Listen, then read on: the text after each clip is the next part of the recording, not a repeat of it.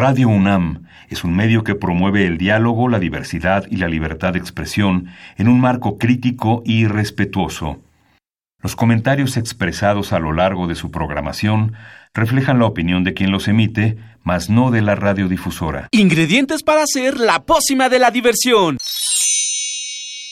Ancas de rana intrépida. Ratones de laboratorio. Plumas de pollo creativo. Mm, medio litro de carcajadas. Y listo. Revolvemos todo y decimos... ¡Hocus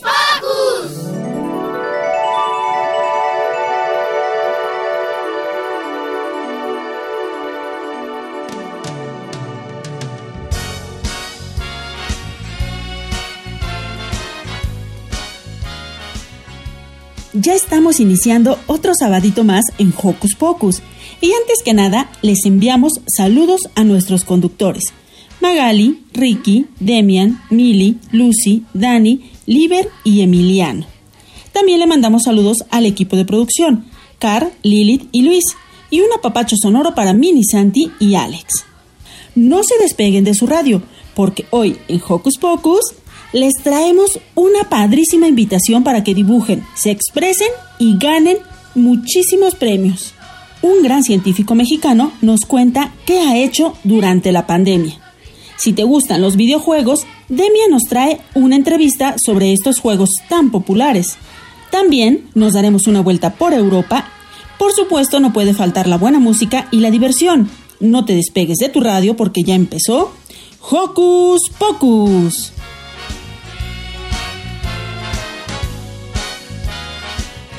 Quédate en casita y no olvides que nos gusta saber de ti a través de nuestras redes sociales. Conéctate con tu tablet, compu o celular. Facebookea con nosotros y búscanos como Hocus Pocus Unam, regálanos un like y mándanos tus sugerencias musicales o cuéntanos qué haces para entretenerte en casa. Pero si lo tuyo son las frases cortas, búscanos en Twitter como arroba Hocus Pocus-Unam. Síguenos y pícale al corazoncito. Iniciaremos este programa con una rola de tu roxito. Esto es Vivo a mi manera.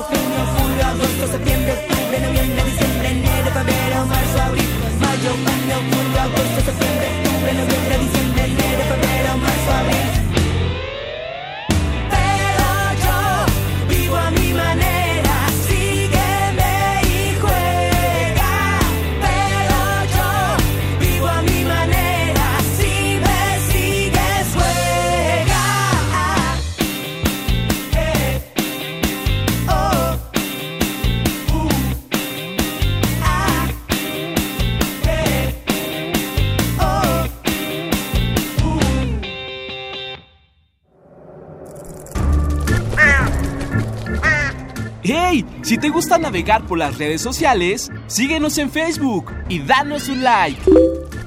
Encuéntranos como Hocus Pocus Unam.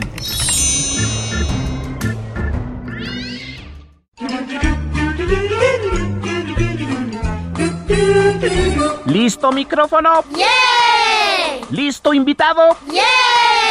¿Listas las preguntas? ¡Yeah! Tres, dos, al aire.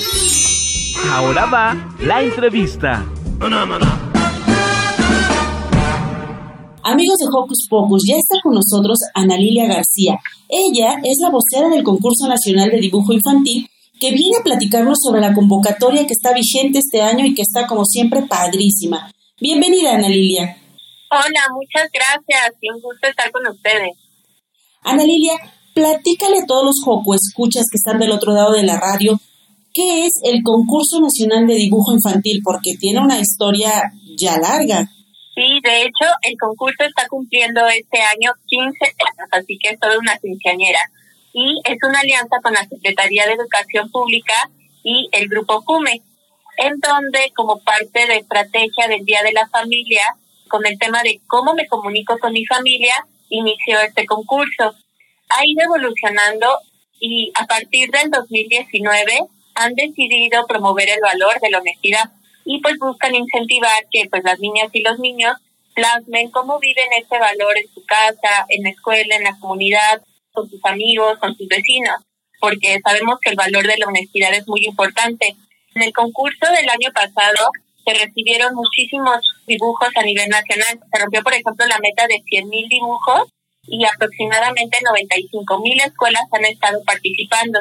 Y pues tuvieron muchos ganadores de diferentes estados como Baja California, Chiapas, Guanajuato, Veracruz y Yucatán.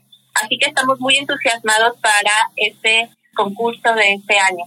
Ana Lilia, cuéntanos, para ti, ¿qué es la honestidad? Bueno, la honestidad significa para mí ser congruente con uno mismo y sus acciones, con lo que uno piensa y también darle el respeto a las demás personas, que uno pueda ser sincero con lo que siente y con lo que piensa. Así que creo que en esta pandemia ha sido muy importante. Por ejemplo, hemos recibido muchas noticias que no son verdaderas y terminan generando miedo o angustia sin hablar con la sinceridad de lo que en realidad se conoce, por ejemplo, del COVID-19.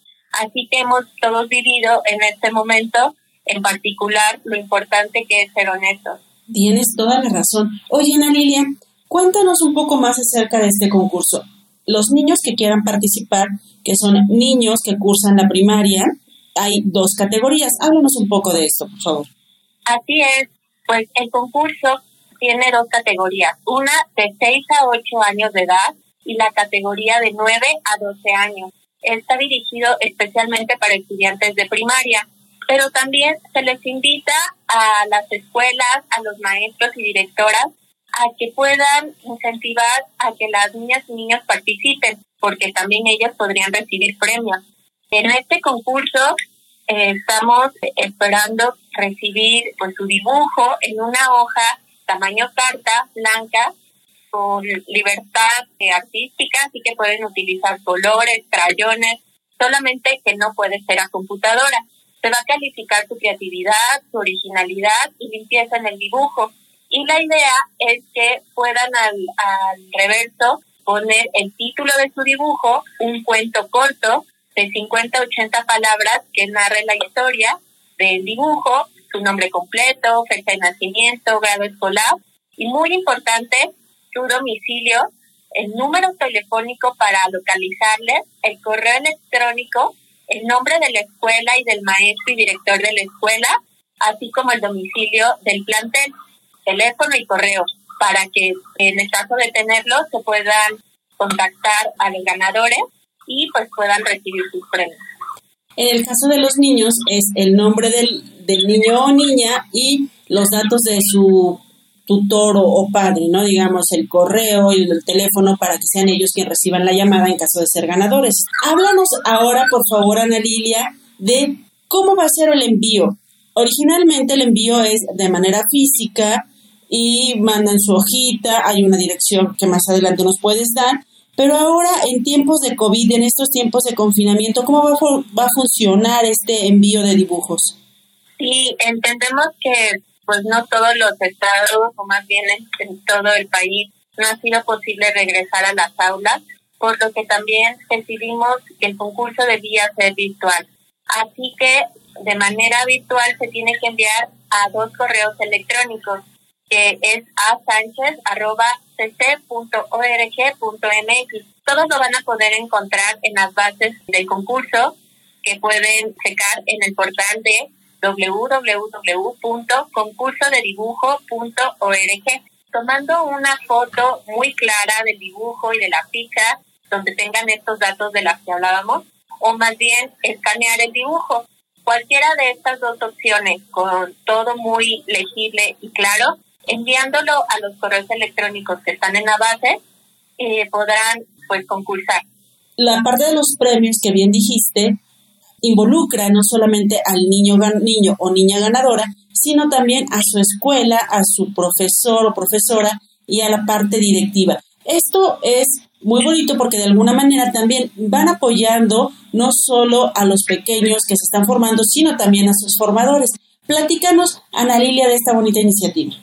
Ay, sí, por eso también invitamos a todas las escuelas, a las maestras y maestros que quieran reflexionar sobre el valor de la honestidad, a que inviten a sus alumnos para que concursen, porque podrán ser ganadores de diferentes premios si la niña o el niño en su concurso, bueno, en ganas de concurso. Por ejemplo, el primer lugar para directores es una tablet, para maestros y maestras sería una laptop y el primer lugar para las escuelas ganadoras sería una laptop y un equipo de audio, porque creemos que también pueden aportar las niñas y los niños a su entorno y pues su, su dibujo también les ayuda no solo a hacer un cambio a quienes estamos viéndolo y reflexionando de cómo se percibe este valor, sino también cómo involucran a toda su red de apoyo, que en este caso son a la escuela y a sus maestros.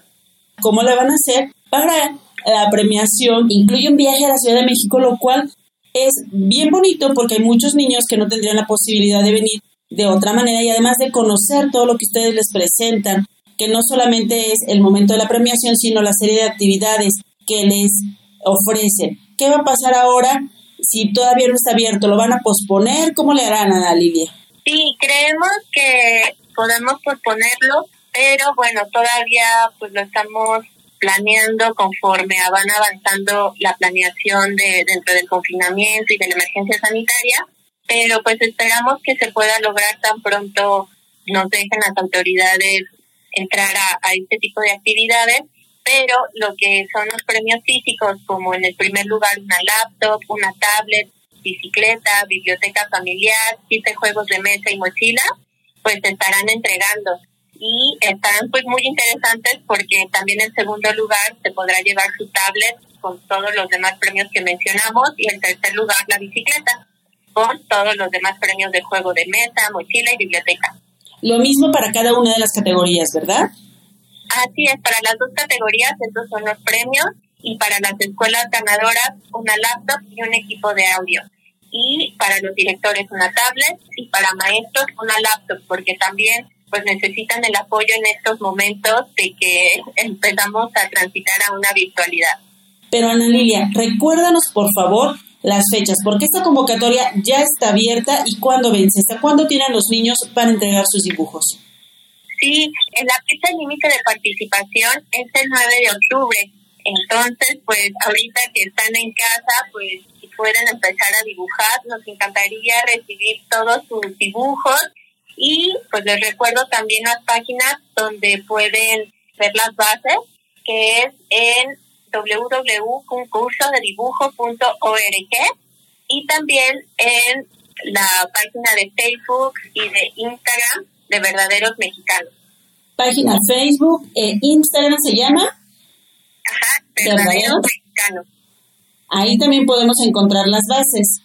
Así es, en Verdaderos Mexicanos o en la página concursodedibujo.org. Muy bien, y solo para que nos quede muy claro, recuérdanos cómo debe de ir este dibujo y qué debe llevar.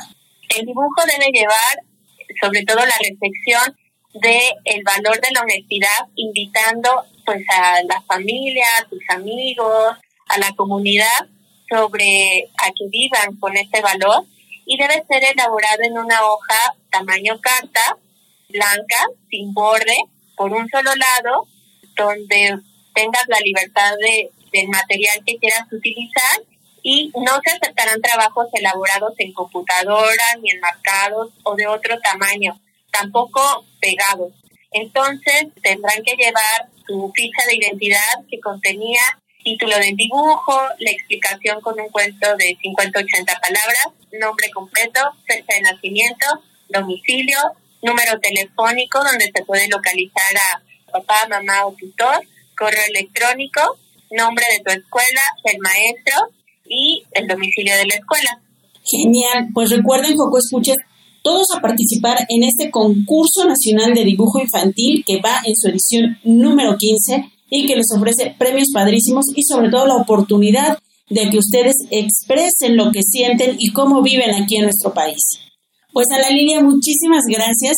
Deseamos que tengan mucho éxito como siempre, que participen muchísimos niños y que el beneficio cada vez sea para más mexicanos. Muchas gracias. Un abrazo fuerte a todos tus radioescuchas. Yo soy feliz, tremendamente feliz, inmensamente feliz, enormemente feliz. Yo soy así. Yo soy feliz, tremendamente feliz, inmensamente feliz, enormemente feliz. Yo soy así. Y si me llaman loca, me entrará la risa tonta.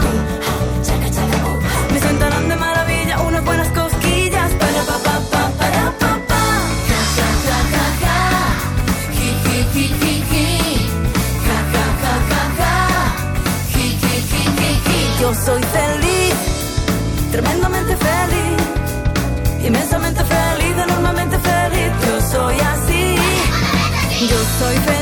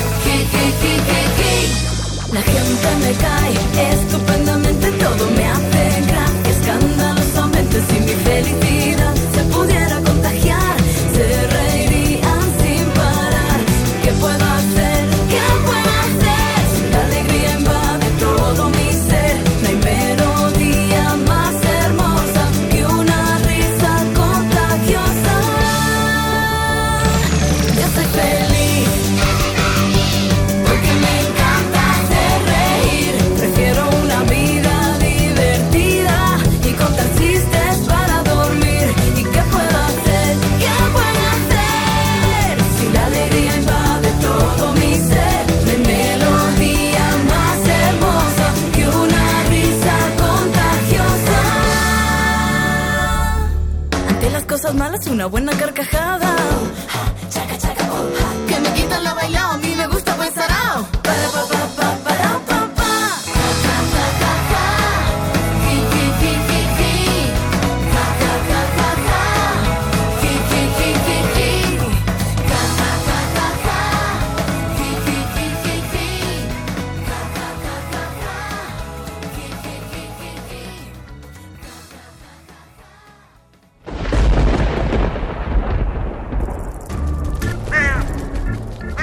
Chispas, radios y centellas. Estás en Hocus Pocus.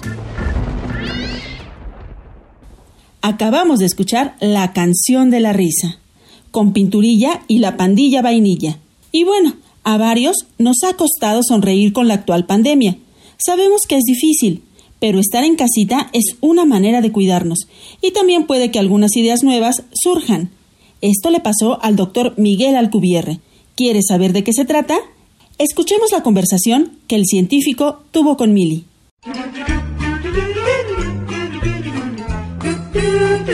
¿Listo micrófono? ¡Yeah! ¿Listo invitado? ¡Yeah! ¿Listas las preguntas? ¡Yeah! Tres, dos, al aire. Ahora va la entrevista. Hola amigos de Hocus, ¿cómo están? Hoy les traigo una entrevista que les va a interesar mucho.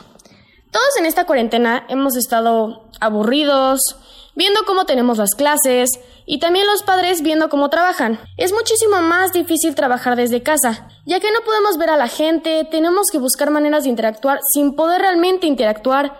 En genérico tenemos que buscar maneras de socialización sin técnicamente poder socializar. Es por eso que hoy les traigo un científico reconocido a nivel nacional e internacional para saber qué hace él durante la cuarentena para seguir adelante con su vida. Este científico es Miguel Cubierre. Hola Miguel. Hola, hola, ¿cómo estás Meli? Bien, bien, ¿y tú? Bien, gracias. Bueno, primero que todo, vamos al grano. ¿Cómo es trabajar en casa sin poder ir a tu instituto? ¿Es complicado? Y si lo es, ¿en qué sentido? Bueno, sí es complicado de, de, muchas maneras. O sea, primero no estás viendo a tus colegas y a tus amigos con los que normalmente tendrías reuniones. Este, después uno tener reuniones por videoconferencia, por Zoom o alguno de estos sistemas. Pero no es lo mismo. No es lo mismo estar viendo una pantalla y tener que ponerte de acuerdo en la hora y ver si alguien más entró o no entró y no tienes un pizarrón al lado. Entonces se vuelve muy, muy complicado trabajar con la gente. Este, y además, por ejemplo, si tienes que dar clases, se vuelve realmente bien difícil. A mí me tocó terminar el semestre ya en cuarentena y de hecho lo que hice fue no dar clases porque yo no tenía este, la, la ni, ni, estaba preparado ni tenía la manera de dar clases en línea. Todo lo que me dediqué a hacer fueron sobre todo notas. Hice las notas de mi curso y se las iba mandando a los alumnos una vez a la semana para que ellos leyeran las notas y se las mandaba con tareas. Pero desde luego, desde luego no es lo mismo que yo les mande unas notas y que las lean a que yo les dé la, la, clase, porque si les doy la clase pueden preguntar y si algo se atoran me dicen. En cambio, si, si leen las notas, difícilmente preguntan. Y además, si preguntan, a lo mejor preguntan lo mismo cuatro o cinco personas porque no saben que el otro ya la preguntó. Entonces, sí se vuelve muy, muy complicado. Además, estar todo el tiempo frente a la computadora no es lo mismo que estar hablando con la gente, que estar haciendo cálculos de otra manera, en mi caso, que estar dando clases. Entonces, sí, es, es realmente en general muy incómodo. Aunque bueno, ni modo, ¿qué le vamos a hacer? Cierto. Bueno, ahora, ¿cómo ha sido para ti estar en situaciones familiares todo el tiempo? También eso es un poco complicado porque uno quiere mucho a su familia, pero normalmente está acostumbrado a verlo solo una parte del día uh -huh. y el resto del día uno sale, va a la oficina, hace cosas, ve a otras personas y en cambio ahora estamos todo el día en la casa, todos juntos, todo el tiempo. Y entonces eso hace que las relaciones en la familia a veces sean un poco tensas, pero también incluso son tensas por otra cosa, porque luego no tiene unos lugares adecuados para trabajar. Normalmente en la casa, si acaso hay un escritorio, o a lo mejor en esta casa tenemos dos escritorios, pero luego somos tres personas o en algún uh -huh. momento hasta cuatro, porque estaban más personas aquí trabajando todo mundo y entonces no hay espacios para trabajar. Entonces uno, uno ya ganó el escritorio, el otro ganó las, la mesa del comedor y entonces el tercero ya no sabe qué hacer y dónde sentarse a trabajar, sobre todo si tienes que trabajar en la computadora si tienes que dar charlas por Zoom o si tienes reuniones importantes de trabajo por, por videoconferencia, pues siempre hay alguien interrumpiéndote. Sí. O no tienes un lugar donde puedas tener cierta privacidad, es muy difícil. Entonces sí hace muy complicado de veras poder concentrarse en el trabajo cuando uno está en la casa. Más cuando uno está en la casa hay muchas distracciones. Este, desde que uno le da hambre y se baja a la cocina hasta que uno se levanta tarde. Entonces sí. es mucho más complicado tener una estructura y un horario de trabajo como uno está acostumbrado en la vida normal. ¿no? Sí, pierdes la disciplina. Eso es complicado, sí. mantener la disciplina. Ahora, en esta cuarentena, aunque es complicado, ¿qué tienes por venir? Bueno, lo primero que hice fue, como, como les comentaba, yo estaba dando un curso, un curso de relatividad en la Facultad de Ciencias para estudiantes de la licenciatura. Y entonces, como ya no lo podía dar este presencial, me puse a, a revisar mis notas. Mis notas, ten, tengo notas que escribí hace 15 años para mi curso, pero todas escritas a mano, ya en papel amarillento que se está rompiendo. Entonces dije, no le puedo mandar estas notas a mis alumnos porque no van a entender nada. Entonces me puse a pasar mis notas en limpio a máquina y eso me ha tomado mucho tiempo. Y, y avancé muchísimo. De hecho, llegó un momento en que estaba avanzando tanto con estas notas notas ya escritas muy bonitas en computadora que decidí que voy a escribir un libro de texto. Wow. Y entonces me he dedicado los últimos tres meses a escribir un libro de texto para la materia que doy, la materia de relatividad. Y ya me emocioné y entonces ya puse un chorro de cosas en el libro que normalmente no les no me da tiempo de darles en el curso. Y el libro ha crecido mucho. Por ejemplo, ya a estas alturas llevo 350 páginas wow, de mi libro. Bueno. que he logrado escribir en este tiempo de cuarentena. Entonces, en eso me ha servido. Eh, eh, estoy escribiendo un libro que nunca había pensado en escribir antes. Este, por otro lado, también sigo tratando de mantener reuniones con mis colegas. Una vez a la semana tengo una reunión de una hora, a veces de más, con colegas con los que estamos haciendo colaboraciones. También trato de reunirle con mis alumnos. Tengo un par de alumnos de doctorado y me reúno con ellos. Ya a veces nos comunicamos por correo electrónico, o por WhatsApp, pero luego tenemos sesiones este, también por videoconferencia en lo que mis alumnos, mis tesistas, no mis alumnos de mi clase, sino los chicos que están haciendo el doctorado conmigo, pues pueden interactuar conmigo de manera más directa a través de la pantalla, a través de una videoconferencia.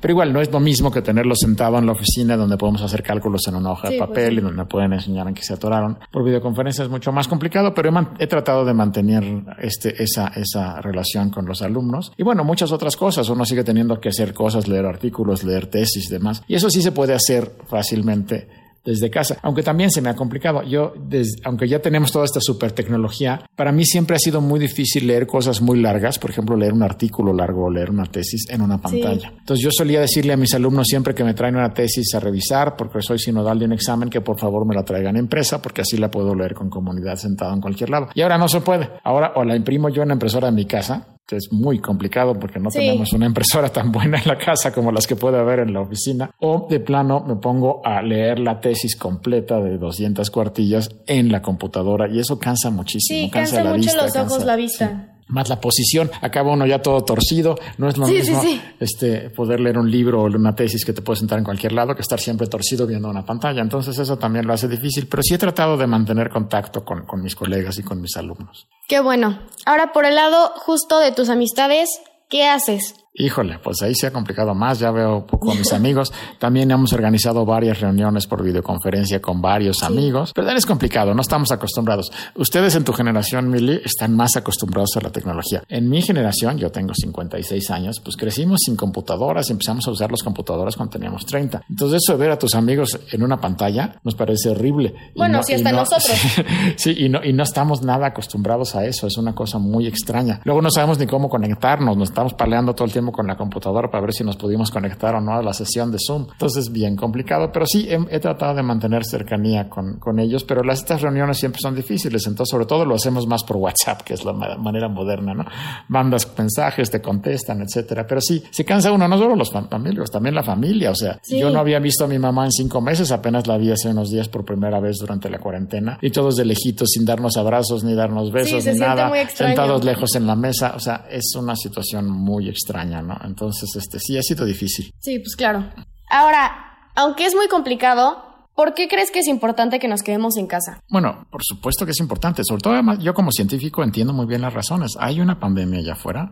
este, las posibilidades de contagio son altas. Es una enfermedad que puede ser grave, aunque la mayoría de la gente, este, para la mayoría de la gente que le da esta enfermedad no es mortal. Sí es mortal para un porcentaje importante, que ni siquiera nos queda claro cuántos, pero entre el 1 y el 5% de la gente que, que, que adquiere esta enfermedad se puede morir. Sobre todo gente ya mayor o con otras enfermedades. Entonces, lo mejor que podemos hacer es simplemente evitar los contagios. No hay una vacuna todavía y, y, es una enfermedad que se contagia relativamente fácil. Es un poco, se contagia como la gripa, se contagia porque la gente respira y los virus están en, en, el, en, la saliva, en el aliento. Entonces es muy difícil no contagiarse si estás conviviendo con gente enferma. Hay otras enfermedades que no son así. Hay enfermedades que la gente puede tenerla y para que te contagies es muy, muy difícil. Tendrías casi, casi que, que tomar sangre de ellos o algo así. Es muy difícil. Pero esta no. Esta es una enfermedad que es fácil contagiarse. Entonces lo mejor que podemos hacer es evitar contagiarnos hasta que no haya una vacuna. Sí. Y ahora, obviamente todos tenemos que salir, si es al súper, si es a algún lado. ¿Tú qué haces para, para asegurarte de que nada te vaya a pasar cuando salgas? Bueno, pues como todos, siempre es un riesgo salir a donde uno vaya, pero como todos, pues primero salir lo menos posible. Si ya tienes que salir por algún motivo, ya sea de trabajo, o que tienes que ir a comprar comida, o que tienes que ir al doctor, este, llevar siempre un tapabocas. Sí. El tapabocas es, importante, hay gente que dice que no, pero es muy importante porque esta enfermedad se contagia a través de la saliva. Y cuando uno habla, sin que uno se dé cuenta, pequeñas este, gotitas de saliva salen al, al aire y otra persona las puede respirar. Entonces, este, lo mejor para evitar eso es que la saliva no pueda salir y un tapabocas protege para que evites que salga la salida. Sobre todo el tapabocas es mejor, es, eh, protege más a los demás. O sea, uno no sabe si uno ya está enfermo. A lo mejor te contagiaste ayer y no sabes. Y ya estás produciendo virus y el tapabocas ayuda a que ese virus que tú podrías tener no salga. Entonces, usar el tapabocas no solo es para protegerte a ti, es para proteger a los demás en caso de que tú ya estuvieras contagiado sin darte cuenta.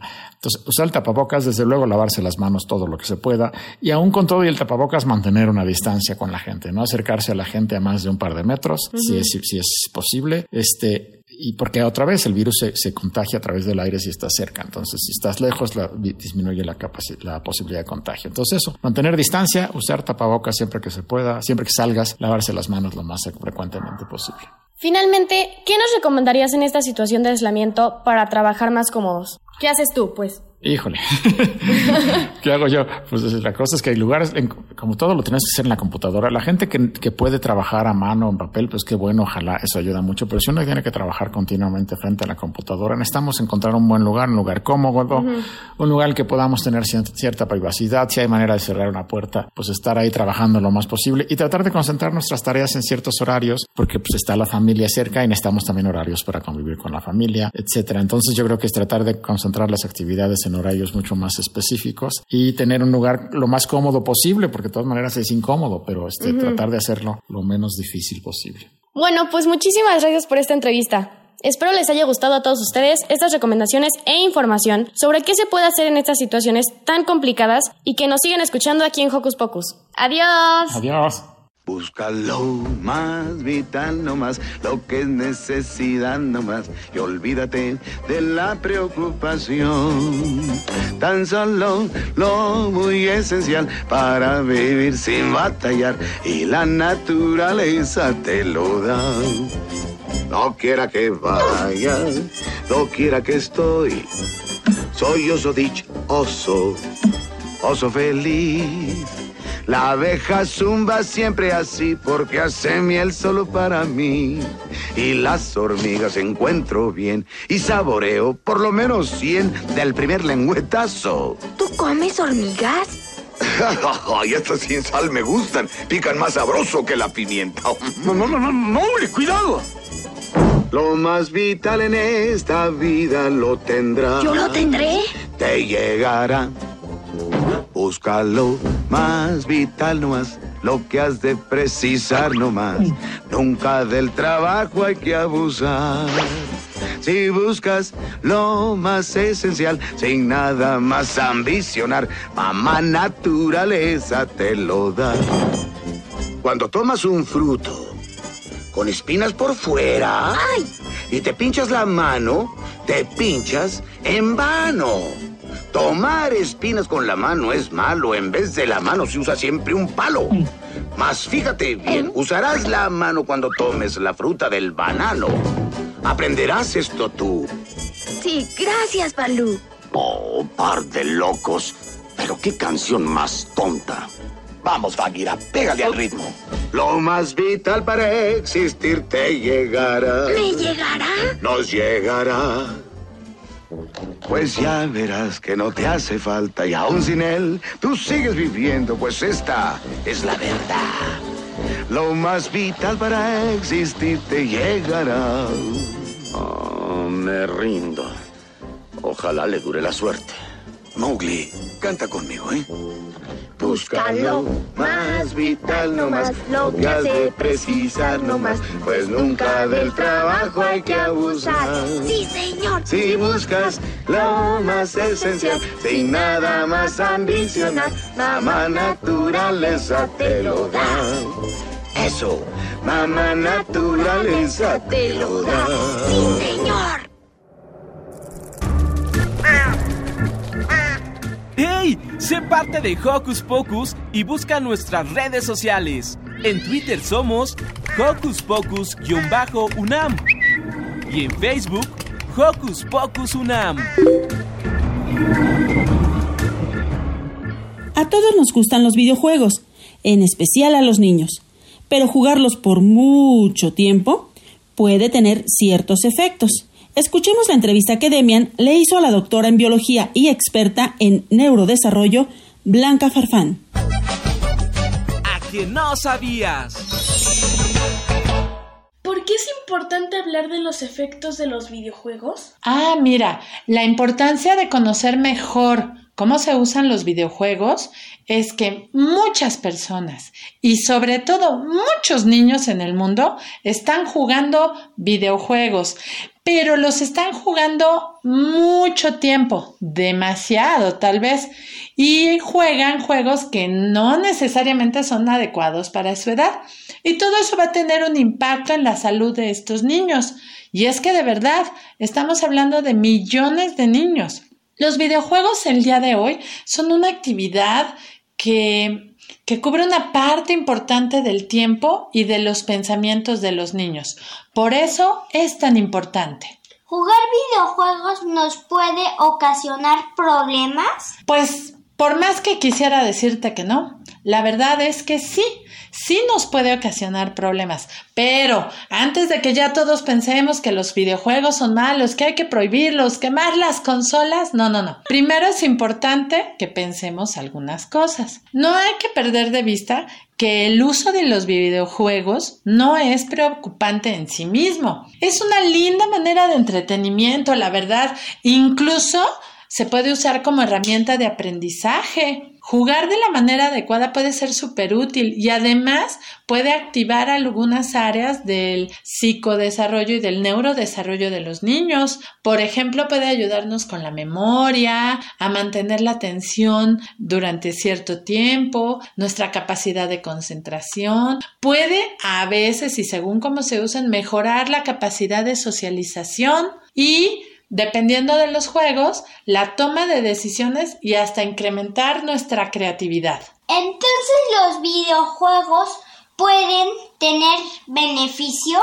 Pues sí, tanto que de hecho se usan como parte de muchas terapias. Por ejemplo, pueden ayudar a los chicos que tienen dislexia, a pacientes ya más grandes que tienen Parkinson o enfermedades eh, visuales. Incluso se puede usar eh, como parte de los tratamientos, por ejemplo, cuando las personas están tan tristes que decimos que están deprimidas. No significa que en vez de ir al doctor me voy a poner a jugar videojuegos, ¿eh, chicos? No. Significa que cuando se usan videojuegos eh, junto con la terapia que me dan los doctores, entonces los resultados son mucho mejores. Me siento mejor más rápido o necesito menos medicamentos. Entonces, los videojuegos nos pueden dar muchos beneficios, pero cuando tomamos en cuenta ciertas reglas y cuando no seguimos las recomendaciones, entonces sí, pueden venir los problemas de salud y hasta cambios en la conducta que pueden ser malos para el desarrollo de los niños. ¿Puedes platicarnos cuáles son los efectos negativos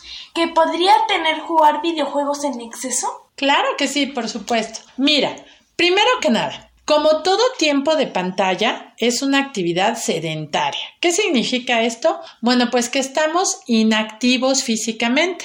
Y si pasamos mucho, mucho tiempo del día así, nuestro cuerpo se va a ir debilitando incluso enfermando. A lo mejor ahorita que ustedes están chiquitos no lo sienten y no se dan cuenta, pero conforme van creciendo empiezan a aparecer enfermedades eh, del corazón, de nuestro sistema de, de, de venas y arterias como la hipertensión y además vienen los problemas que derivan de tener un neurodesarrollo no adecuado. Por ejemplo, los niños que pasan mucho tiempo sentados frente a pantallas y con los videojuegos pueden desarrollar sobrepeso y obesidad. Esto per se pues ya implica alteraciones en nuestro desarrollo porque van a dar más probabilidad de que tengamos enfermedades de grande. Pero además una parte que no es tan reconocida son los problemas de la conducta alimenticia. Por ejemplo, los niños están juegue y juegue y juegue y pueden pasar una, dos, tres, cuatro, cinco, seis horas y no comen y no, y, y, no sienten hambre. Entonces, claro, cuando dejan de jugar, el hambre acumulada hace que, que, vayan a la cocina y se coman todo y ni se fijan que se comen y comen muy mal. O por el contrario,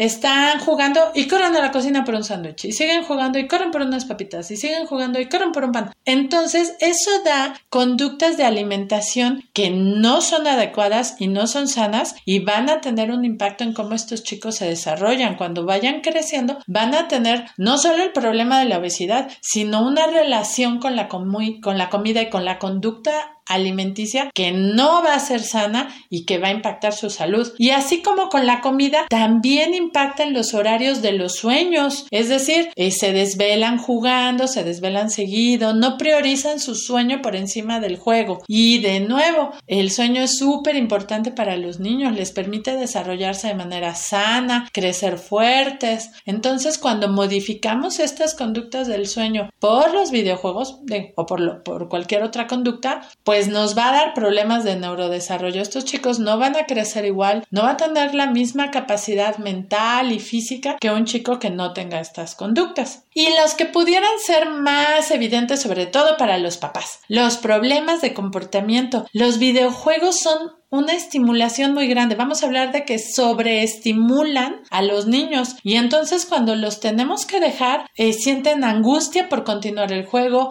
faltas de deseo por otras actividades, empiezan a sobrevalorar los logros en línea por encima de los logros reales. Por ejemplo, les interesa más subir de nivel o les da más alegría cambiar de nivel o tener un nuevo icono que haber sacado un 10 en un examen. Entonces empieza a haber una confusión en cuanto a la importancia de los logros y de la realidad versus, versus la ficción en el juego. Y en los niños más chiquisitos, una de las cosas que más se presenta son los berrinches por, por seguir jugando, ¿verdad? Entonces, hay una, esto promueve una falta de regulación de las emociones que si no se maneja bien, nos va a dar problemas. También va a haber problemas en el desarrollo de las habilidades sociales, que también son parte importante del neurodesarrollo. Y eh, esta asociación, cuando no son juegos adecuados para la edad, sobre todo que, que tienen mucha violencia, los niños, sobre todo pequeñitos, empiezan a asociar violencia o actividades violentas con diversión y eso tampoco es adecuado. Entonces, cuando pongo todo esto junto, la inmadurez emocional de los niños pequeñitos, la sobreestimulación de los juegos, pues vemos que el resultado puede ser alteraciones de su desarrollo y su neurodesarrollo graves, que incluso pueden generar adicciones aunque los niños sean pequeñitos. ¿Qué es una adicción? Ah, pues sí, ¿verdad? Hay que explicar eso primero. Una adicción va a ser un hábito que vamos a repetir y que nos va a dar una conducta que puede ser incluso peligrosa para nosotros y que nos va a costar mucho trabajo dejar de hacer. ¿Cómo podemos saber si hay un nivel de adicción en la manera de jugar?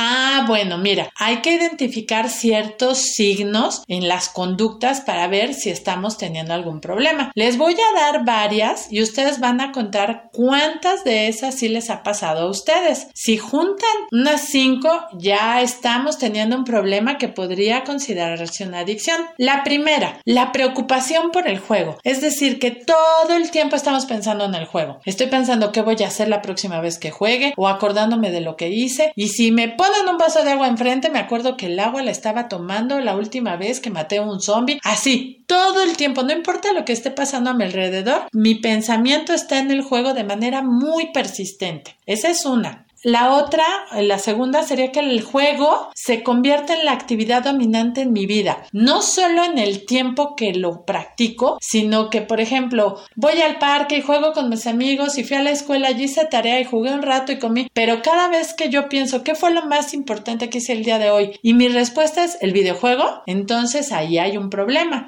Otro síntoma de que podríamos estar generando una conducta ya eh, de adicción con el videojuego es que tengo síntomas que se llaman de abstinencia. Cuando dejo de jugar me siento mal, siento irritabilidad, me pongo de malas, estoy ansioso, me pongo triste. Si me siento así siempre que dejo de jugar el videojuego hay un síntoma de alarma ahí. Luego otro podría ser la pérdida de interés en pasatiempos. Es decir, ya no me interesa hacer nada. Vienen mis amigos a invitarme a jugar fútbol, no quiero, prefiero jugar. Van a ir al cine mis papás o mis hermanos y mis primos, no quiero, quiero quedarme a jugar. Si yo ya siento que nada es divertido más que el videojuego, entonces, ojo, tal vez tenemos que reconsiderar la manera en la que estamos jugando. Y dos, que me parece que hay que tenerles mucho cuidado es que empiezo a decir mentiras. Por ejemplo, me pregunta mi mamá, ¿cuánto tiempo jugaste hoy? Y yo le digo una hora, pero sé que en realidad jugué tres horas. Si ya estoy diciendo mentiras, es que yo ya sé que estoy haciendo algo que no es adecuado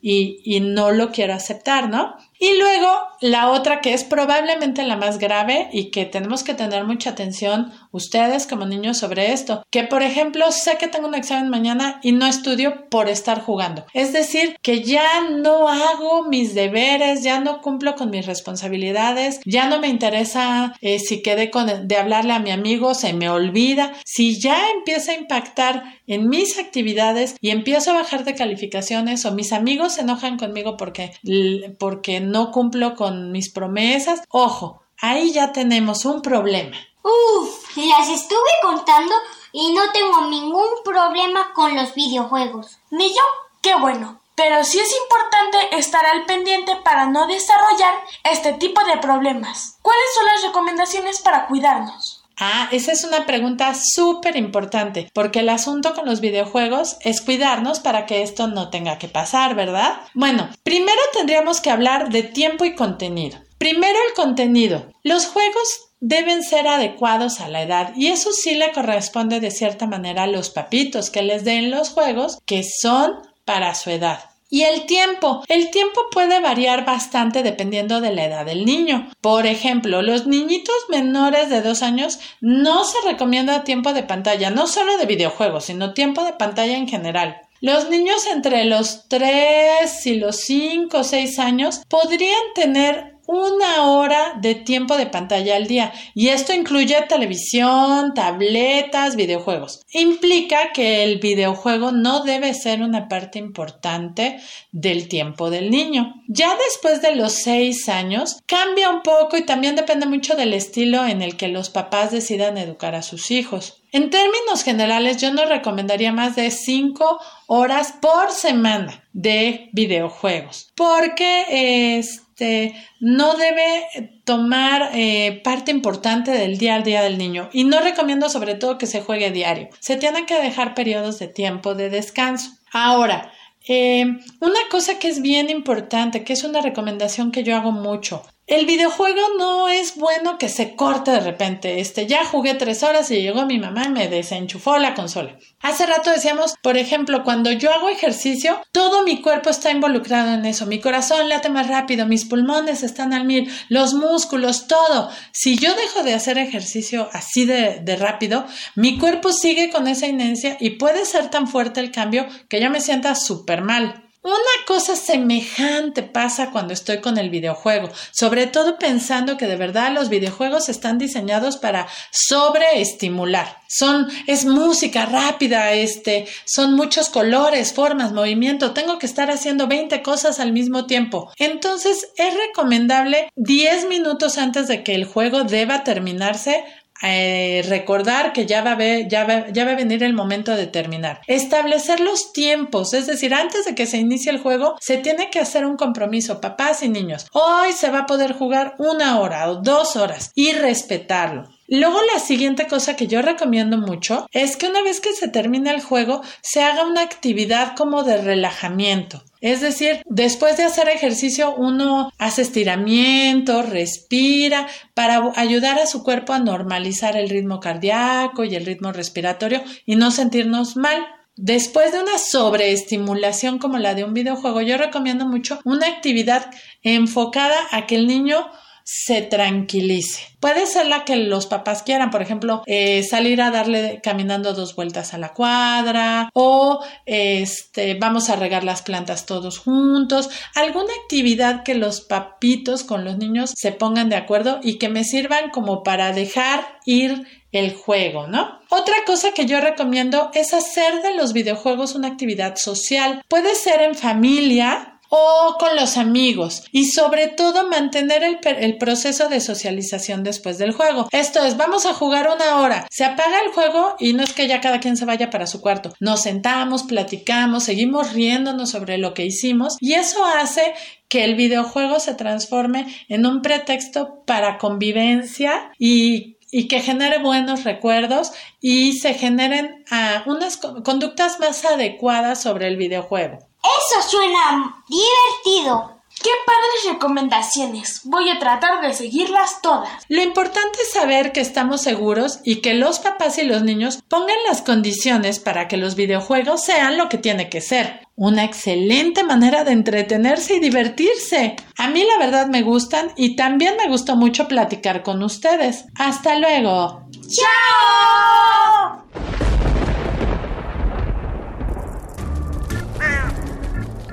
Chispas, radios y centellas. Estás en Hocus Pocus.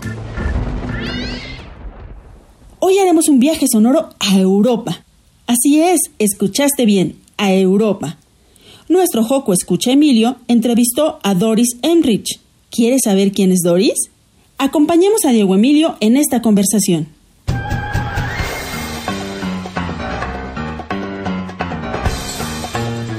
Investigaciones Especiales de Hocus Pocus presenta.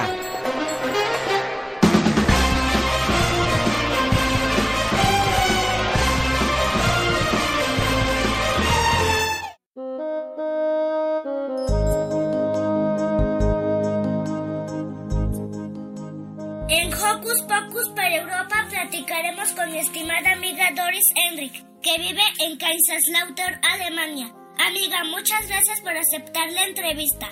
Doris, sabemos que Alemania es un país que tiene muchas costumbres. ¿Nos podrías platicar sobre alguna costumbre a la hora de la comida? En Alemania, aunque el menú dice las porciones de la comida son pequeñas, en realidad las porciones son grandes. Además, la comida incluye una ensalada. Entre las 5 y las 7 de la tarde, la gente hace una pequeña pausa para tomar café y comer un poco de pastel. En los restaurantes de Alemania, la gente acostumbra a pagar su propia cuenta aunque haya una invitación previa. ¡Wow! Ya veo, Doris. Por cierto, hablando de la pausa, sabemos que en Alemania y Europa hacen una pausa a mediodía para tomar alimentos. Cuéntanos qué sabes tú sobre esa costumbre. La pausa para el almuerzo se instaló en fábricas y oficinas para dar a las personas que allí laboran el descanso y la alimentación necesarios. Si bien todos solían ir a casa con sus familias, hoy en día la mayoría de la gente pasa la pausa del almuerzo en los comedores de la empresa. Pero algunos alemanes todavía acostumbran a hacer una pequeña pausa para tomar café y comer un poco de pastel. Qué bonita costumbre, amiga. Te platico rápidamente que en casa mis papás y yo hacemos una pausa a mediodía. Mis papás para tomar café acompañada de un rico pastel y yo tomo leche con alguna pieza muy rica de pan. Es algo que me gusta mucho y ya estoy acostumbrado a mi pausa de mediodías. Doris, ¿cuál es la estación más bonita del año para los niños en Alemania? Alemania es un país con cuatro estaciones.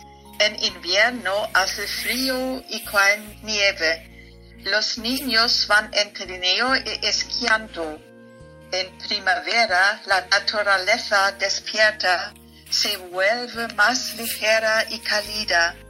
Las plantas volverán a ponerse verdes y comenzarán a la florecer.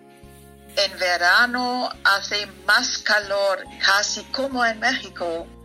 Los niños están felices de poder y jugar en piscinas y lagos. Sin embargo, debería saber nadar. En otoño deleita a todos con sus diversos colores en la naturaleza. Esto es como una pintura colorida. La estación favorita es el invierno, pero también el verano. En invierno hay nieve y aire fresco. Disfrute de la nieve, trineos, esquí. A muchos niños les encanta el verano. Buen momento para nadar y relajarse. Fíjate que mi estación favorita también es el invierno. porque en diciembre es mi cumpleaños y disfruto mucho todas las tradiciones navideñas que hay en México, sobre todo los conciertos navideños que hacen mis amigos de Europa que viven en México. Doris, ¿nos puedes contar cuáles son los juegos favoritos de los niños alemanes? A los niños alemanes también les encanta jugar solos, pero preferiblemente varios juntos. Por ejemplo, jugar al escondite. Varias personas se esconden y uno las busca hasta encontrar a todos. A los niños alemanes también les gusta jugar al fútbol y también aman muchos otros deportes en los clubes.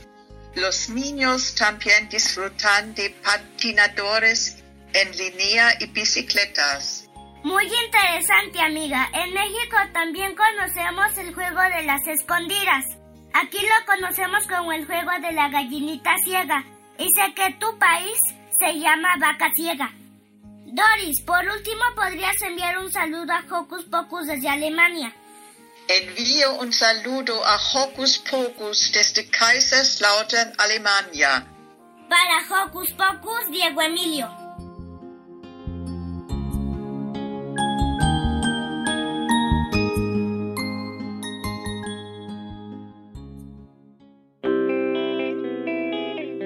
Diente blanco, no te vayas. Siempre fuiste el más blanco, el que nunca tuvo sarro. No tuviste picaduras ni una sola carie. Y ahora, sin previo aviso, te soltaste. Ya no masticas nada como antes. Brillabas cuando sonreía y mascábamos pastillas. Nos comimos mil costillas, sopa y pillas con puré. Ahora no trituras nada, no muerdes leche nevada. Tal vez sea culpa mía, dime diente, dímelo. O diente, explícame por qué te vas ahora. Cherry, tus sentimientos, perdóname. Diente, diente blanco. Amigo, por mí no te preocupes,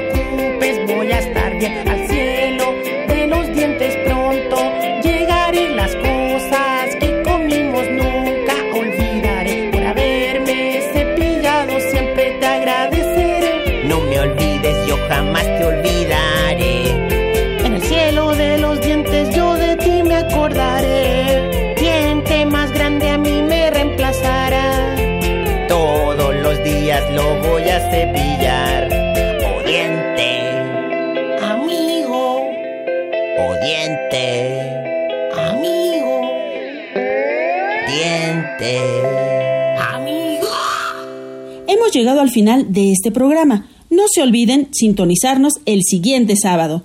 Yo soy Silvia y me despido de ustedes con un sonoro beso. Hasta la próxima.